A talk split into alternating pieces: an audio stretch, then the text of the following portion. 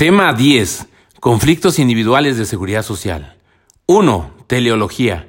Reclamar el otorgamiento de prestaciones en dinero o en especie derivadas de los diversos seguros que componen el régimen obligatorio del Seguro Social, organizado y administrado por el Instituto Mexicano del Seguro Social, y aquellas que conforme a la Ley del Seguro Social y a la Ley del Instituto del Fondo Nacional de la Vivienda para los Trabajadores Infonavit deban cubrir el Instituto del Fondo Nacional de los Trabajadores eh, de la vivienda para los trabajadores y las administradoras de fondos para el retiro, así como las que resulten aplicables en virtud de contratos colectivos de trabajo colectivos o contratos ley.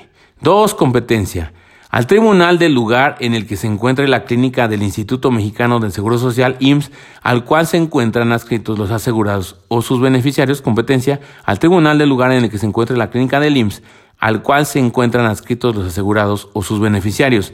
En caso de que se demande únicamente prestaciones relacionadas con la devolución de fondos para el retiro y vivienda, corresponderá la competencia al Tribunal Federal de la entidad federativa donde se encuentre el último centro de trabajo del derecho habiente. 3. Legitimación activa.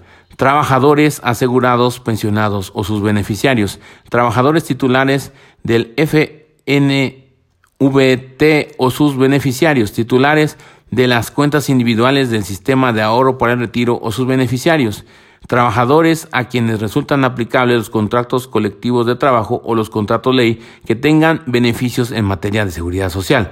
Cuatro, requisitos formales de la demanda, generales, hechos, pretensiones, número de seguridad social, estado de la cuenta individual, documentos expedidos por patrones, pruebas, copias. 5. Carga de los organismos de seguridad social para probar.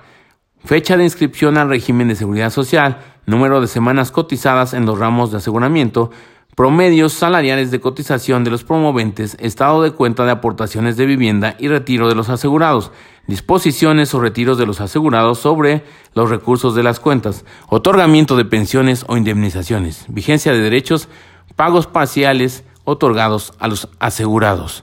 6. Procedimiento para los conflictos individuales de seguridad social.